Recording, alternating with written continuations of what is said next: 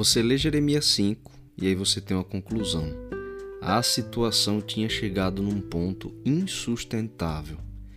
A gente percebe nesse capítulo que a maldade do povo de Deus tinha se tornado generalizada a um ponto tal que, em tom de desafio, Deus diz que perdoaria a Jerusalém, a nação toda, a cidade toda, se você saísse pelas ruas e praças para ver se há um homem que pratique a justiça ou busque a verdade. Isso está logo no comecinho do capítulo.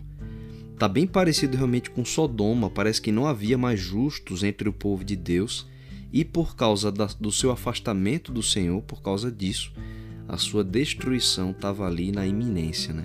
E o pior é que eles continuavam mantendo apenas uma aparência religiosa, que é o que a gente conhece normalmente como hipocrisia, algo que Jesus combateu muito também quando esteve aqui e ele chamava claramente, né? inclusive adjetivava, realmente chamando ali os sacerdotes de hipócritas muitas vezes.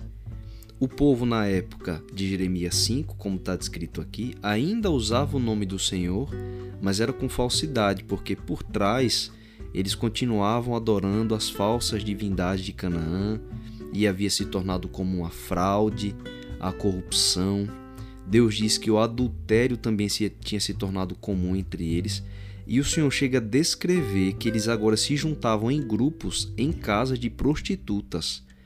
Olha assim a situação, a profunda decadência moral que o povo chegou porque abandonou a Deus. Eles deveriam ser príncipes, né, reis e rainhas para testemunhar da glória de Deus ali dentro de Canaã.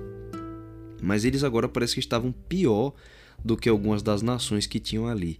Esse capítulo 5 de Jeremias, é, Deus está descrevendo para a gente a que ponto o seu povo chegou depois dele insistir tanto, com tanto carinho, com tanto amor e por tanto tempo para que eles se arrependessem. O ministério inteiro de Isaías foi para isso.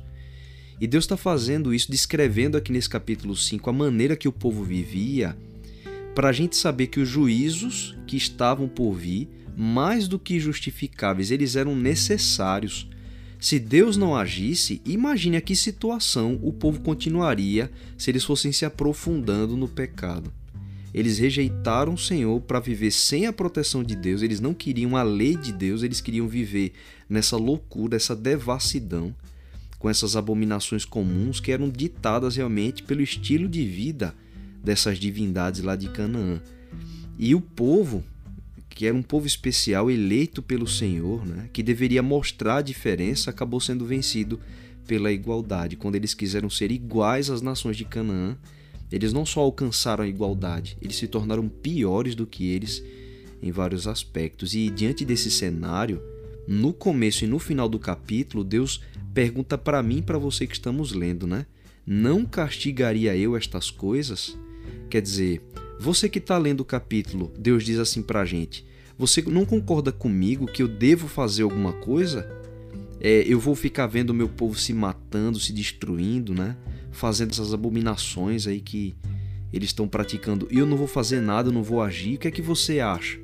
A gente é levado a concordar com o Senhor, alguma coisa precisa ser feito. Deus não precisa da nossa opinião para executar sua justiça, mas ele faz esse questionamento diante dessas coisas eu não vou fazer nada.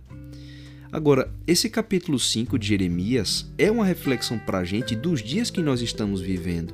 A descrição que Deus faz de como o seu povo estava vivendo também é uma descrição que coaduna muito com o estilo de vida dos nossos dias. Os nossos falsos deuses não são mais aquelas imagens né, de prata, ouro, pedra ou um pedaço de pau mas apesar de para muitas pessoas essas não serem as divindades, serem outras coisas que continuam ocupando o lugar do Senhor na nossa vida, a consequência de se afastar de Deus continua sendo o mesmo. A gente vê as pessoas praticando essas coisas como corrupção, fraude, adultério, inclusive orgias, que é uma coisa que Deus cita aqui aparentemente.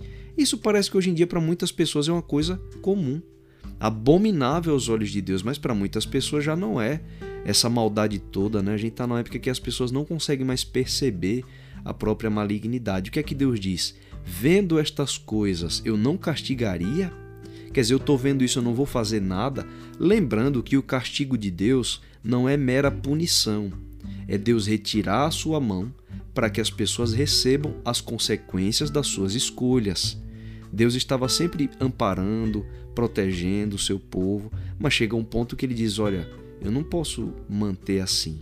Eu não posso permanecer cuidando de vocês enquanto vocês estão praticando essas coisas terríveis.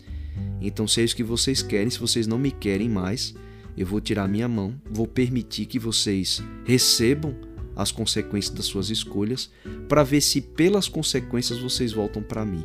Isso é uma coisa muito clara sempre por meio de Isaías e Jeremias, que Deus permite as consequências dos nossos pecados com um único desejo, que Deus não se satisfaz com o nosso sofrimento. O desejo dele é a nossa restauração, mas ele permite para ver se pelas consequências a gente volta para ele. E para esse mundo também é feita essa pergunta: eu vou ficar vendo essas coisas e não vou fazer nada, é como Deus questiona aqui em Jeremias 5. Agora, o verso que mais me marcou nesse capítulo foi o verso 25, porque Deus diz assim: Os seus pecados afastam de vocês o bem.